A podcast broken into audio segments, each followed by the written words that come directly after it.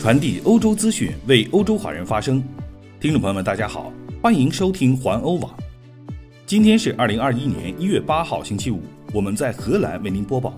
下面请听今天的环欧每日播报。继续来关注疫情的消息。由于新冠病毒在传播过程中出现的变体，在欧洲二十二个国家都有发现。这种变体毒株传播速度快，感染力强。世卫组织今天呼吁欧洲各国在抗击疫情的过程中做出更大的努力，应对严峻的挑战。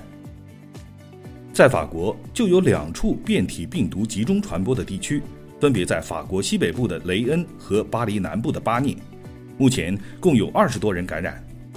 荷兰目前也发现了五十例变体病毒的感染，但是专家估计还不止这么多，因此法国决定加快接种疫苗的速度。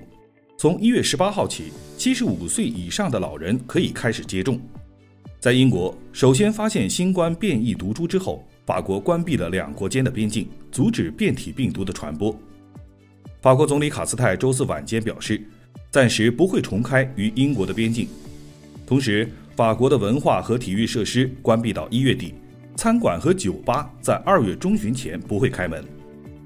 法国还将会新增十个从晚间六点开始的宵禁地区，同时，对于高山滑雪场所的登山缆车是否开放，要等到一月二十号之后再做决定。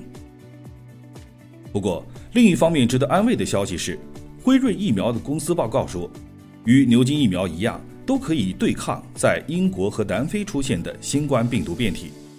他们首次从实验室研究中已经看出了这一点。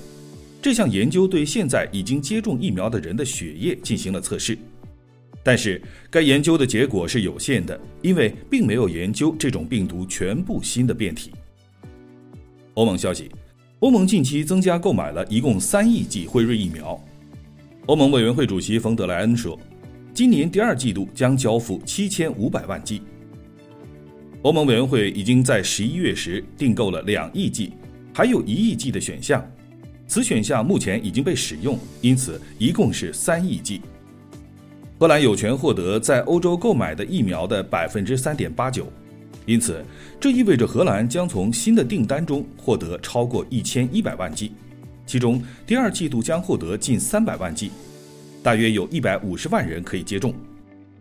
这项新的订单可能与德国和其他的欧盟国家对联合采购政策的批评有关。委员会拒绝接受这一批评。委员会说，订购的数量应该足够，而问题是生产者是否可以按时交付。位于德国马尔堡的 BioNTech 公司新厂房正在建设中。德国卫生部长斯潘最近表示，如果按计划于二月份时投入生产，产量可能还会大幅度的提高，订购的剂量将被交付。欧盟委员会已经在其他的五家疫苗生产商那里下了订单。包括新的合同在内，欧盟现在已经订购了二十亿剂。根据冯德莱恩的说法，足够为欧盟所有的居民接种疫苗。比利时消息，通过使用高度精确的注射器，比利时可以接种疫苗的人数比以前想象的要多得多。尽管根据包装说明书，一瓶辉瑞疫苗可以进行五次注射，但根据比利时媒体的报道，几乎在所有的情况下。都可以从该瓶中获得第六剂。得益于精确的剂量注射，预计将获得多于七万剂的疫苗。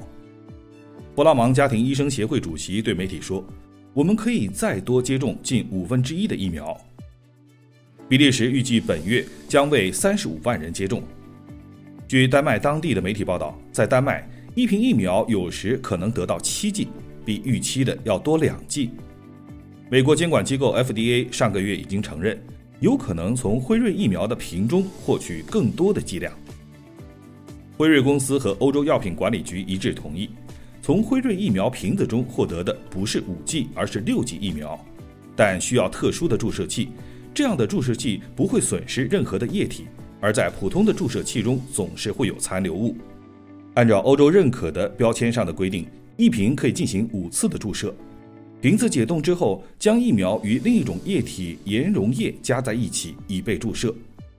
发言人说：“所谓的多剂量小瓶总是含有至少五剂疫苗，剩余的数量各不相同。如果小瓶中剩余的疫苗量无法提供额外的完整剂量，则应该丢弃小瓶和任何多余的溶液，不允许合并残留物。捷克消息，捷克俄斯特拉发的一家火葬场总共有三个焚尸炉，现在它每天正在二十四小时不停地运行，但是棺材数量堆积如山，也没有时间停炉维修。这一地区每天有一百多人死亡，是火葬场处理能力的两倍。第四座焚尸炉的建设正在加速，但当局不想等待那么长的时间，已经咨询了政府危机委员会。该火葬场的经理说，情况只会越来越差。捷克由于目前受到疫情的严重影响，星期三时就有一万七千六百八十八例新的感染。匈牙利消息，匈牙利总理奥班今天表示。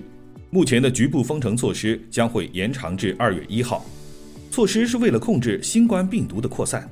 匈牙利今天新增一百一十五例死亡，总数达到了一万零四百四十人。